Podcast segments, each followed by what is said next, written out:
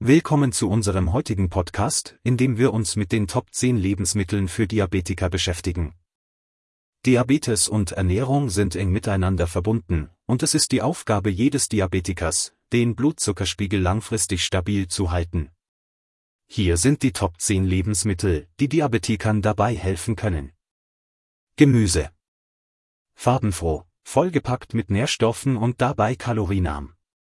Egal ob Tomate, Zucchini oder Spinat, jede Gemüsesorte liefert verschiedene Vitamine, Mineralstoffe und antientzündliche Pflanzenstoffe. Vollkornbrot. Es enthält mehr als 90% Vollkornmehl und damit besonders viele Nähr- und Ballaststoffe.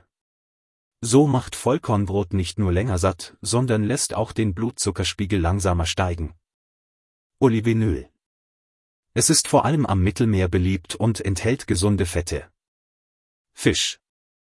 Fisch liefert hochwertiges Eiweiß und verschiedene B-Vitamine, die bei der Verwertung von Kohlenhydraten eine Rolle spielen. Hülsenfrüchte. Sie sind der Star einer vollwertigen und klimafreundlichen Ernährung. Linsen, Bohnen und Erbsen haben einen kleinen CO2-Fußabdruck, liefern dabei aber pflanzliches Eiweiß und langkettige Kohlenhydrate. Nüsse. Sie sind eine gute Quelle für gesunde Fette und Proteine und können helfen, den Blutzuckerspiegel zu stabilisieren. Frisches Obst, Früchte wie Äpfel haben eine positive Auswirkung auf den Blutzuckerspiegel und sind auch förderlich für das Herz-Kreislauf-System. Fettarme Milch und Fleischprodukte. Sie liefern hochwertiges Eiweiß und verschiedene B-Vitamine. Grünes Blattgemüse, Spinat, Brokkoli, Grünkohl, Wirsing, Mangold und Salat sind kalorienarm und haben nur wenig Kohlenhydrate.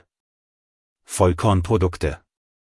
Sie sind reich an gesunden Kohlenhydraten und können helfen, den Blutzuckerspiegel stabil zu halten. Es ist wichtig zu betonen, dass eine gesunde Ernährung für Menschen sowohl mit Diabetes mellitus Typ 1 als auch Typ 2 ein wichtiger Teil der Behandlung ist. Denken Sie daran, dass diese Liste nur ein Leitfaden ist und jeder Mensch unterschiedlich auf Lebensmittel reagiert.